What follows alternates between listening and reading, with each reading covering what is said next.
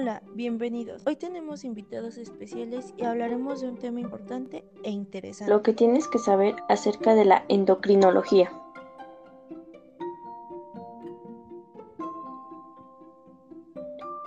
Ser comunista, socialista o tener cualquier otra ideología es una cuestión hormonal.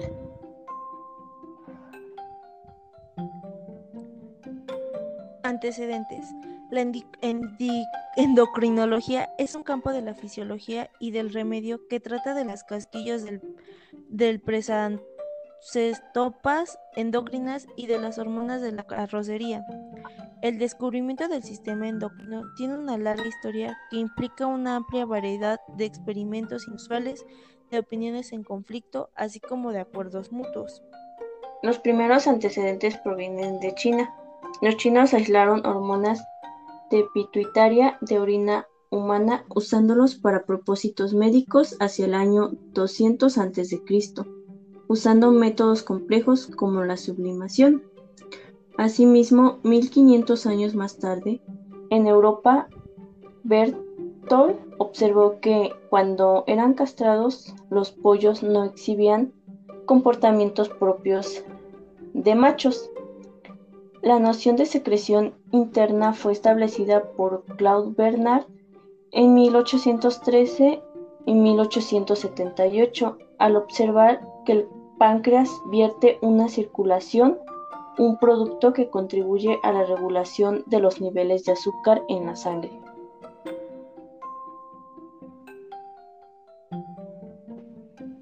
La primera hormona que se, que se consiguió aislar y más tarde sintetizar fue la insulina, que proviene de los islotes de Langerhans, localizados en el páncreas, acción lograda en 1921 por Frederick Banting y Charles Best.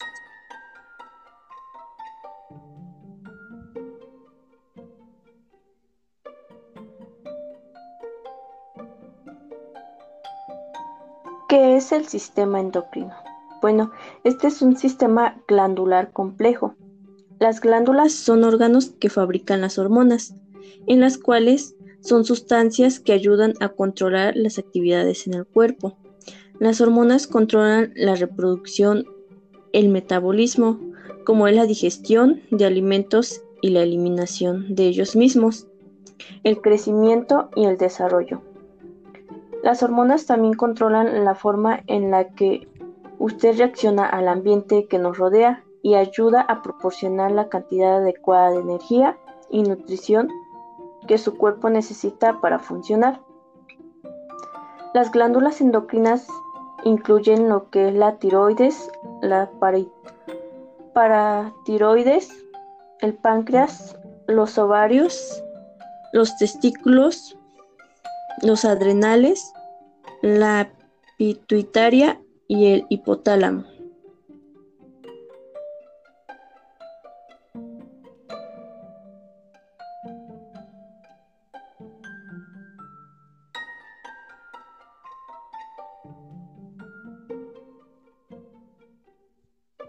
Pero, ¿qué es el sistema endocrino?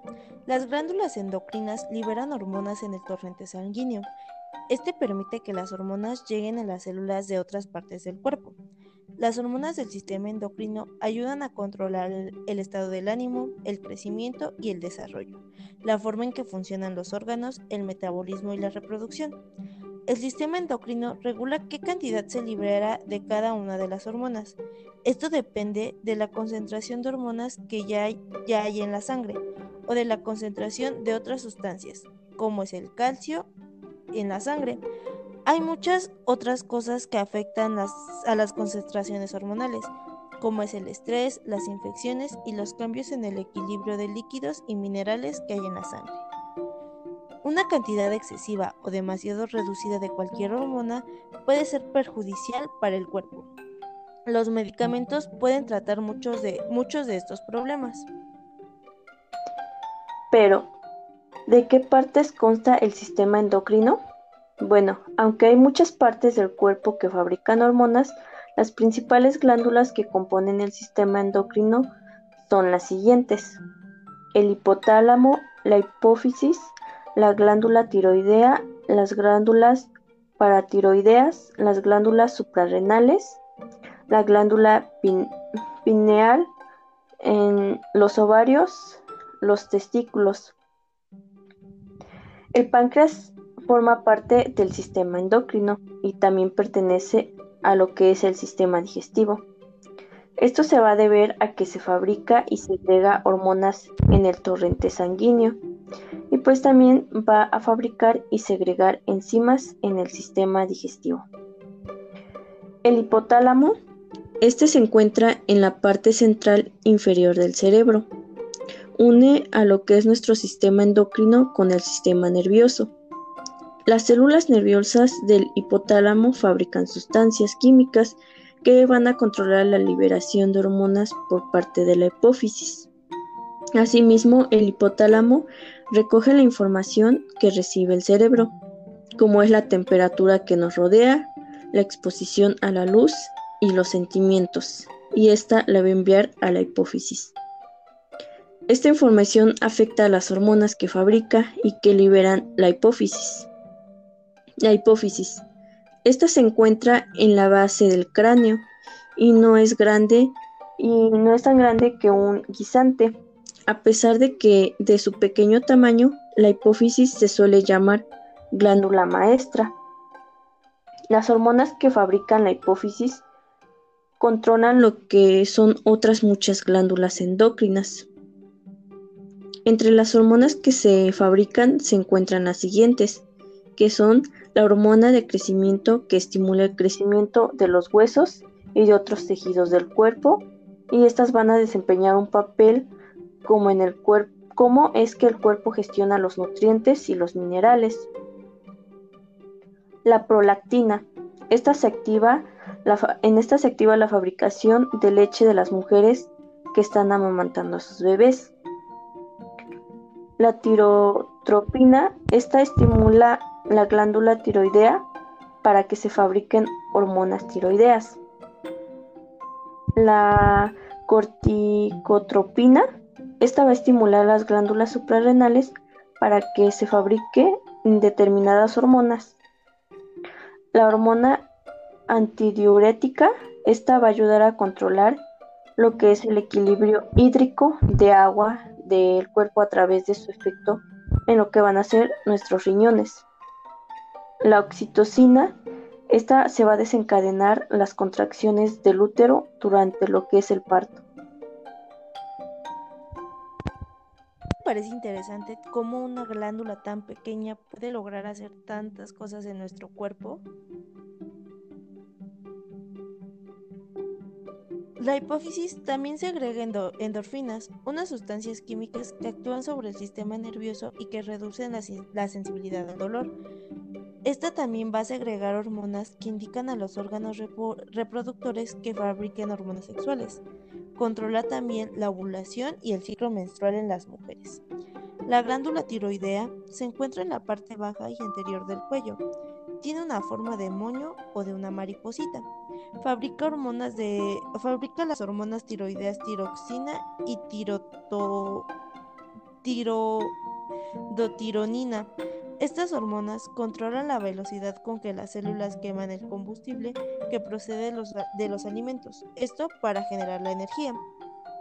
Cuantas más, cuantas más hormonas tiroideas hay en el torrente sanguíneo, más deprisa ocurrirán las reacciones químicas en el cuerpo.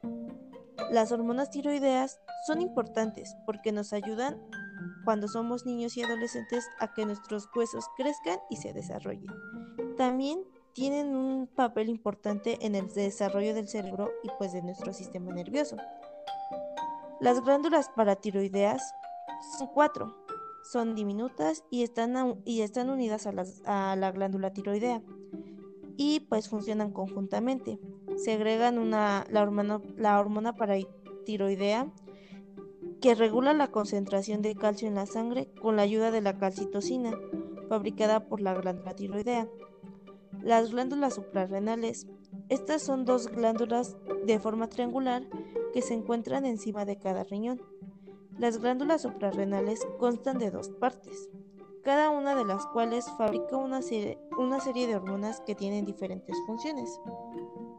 La parte externa de la, de la corteza suprarrenal va a fabricar unas hormonas llamadas corticosteroides. Estas van a regular el equilibrio entre el agua y las sales en nuestro cuerpo, las respuestas del cuerpo ante el estrés, el, el metabolismo, nuestro sistema inmune, el desarrollo y las funciones sexuales. La parte interna de la médula suprarrenal va a fabricar las catecolaminas, como la adrenalina. También es llamada epinefrina.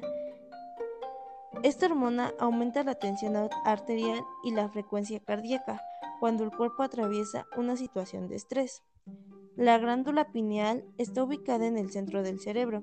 Segrega melatonina, una hormona que puede influir en que tengas sueño por las noches y te despiertes por la mañana. Las glándulas reproductoras o gónadas son las principales fuentes de, las hormonas sexuales. La mayoría de la gente no piensa en ello, pero tanto en los hombres como en las mujeres, perdón, tanto los hombres como las mujeres también tienen gónadas. En los chicos, las gónadas masculinas o también conocidas como testículos se encuentran dentro del escroto. Segregan unas, unas hormonas llamadas andrógenos y es la más importante. Pues de ahí, ah no, perdón, segregan unas hormonas llamadas andrógenos. Y la más importante de estas hormonas es la, testosterona. Estas hormonas indican al cuerpo de un niño cuando llega el momento de hacer los cambios corporales asociados a la pubertad, como el agrandamiento del pene, el estirón, el agravamiento de la voz y el crecimiento del vello facial y púbico. Además, la testosterona trabaja también conjunto a hormonas fabricadas por la hipófisis. También indican al cuerpo de un chico cuando llega el momento de fabricar el semen en los las gónadas femeninas o los ovarios se encuentran dentro de la pelvis. fabrican óvulos y segregan las hormonas femeninas, que es el estrógeno y la progesterona. El estrógeno participa en el inicio de la pubertad, Durante esta etapa a una niña le crecerán los senos, se le empezará a acumular la grasa corporal alrededor de las caderas y los muslos, y también habrá un estirón. Tanto el estrógeno como la progesterona participan en la regulación del ciclo menstrual de la mujer. Estas hormonas tienen un papel importante en el embarazo. El páncreas fabrica insulina y glucagón unas hormonas que controlan la concentración de la glucosa o azúcar en la sangre. La insulina ayuda a mantener al cuerpo con reservas de energía. El cuerpo utiliza esta energía almacenada para hacer las actividades como es el ejercicio, entre otras, entre otras muchas. Y también ayuda a los órganos a funcionar como deben de hacerlo.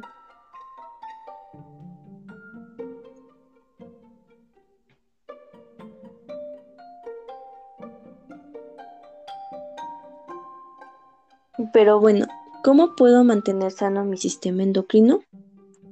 Para ayudar a mantener sano nuestro sistema endocrino, tenemos varias opciones, que es hacer mucho ejercicio físico, llevar una dieta nutritiva, asistir a todas las revisiones médicas, hablar con un médico antes de tomar ningún suplemento ni tratamiento de base de plantas medicinales. El tiempo es oro.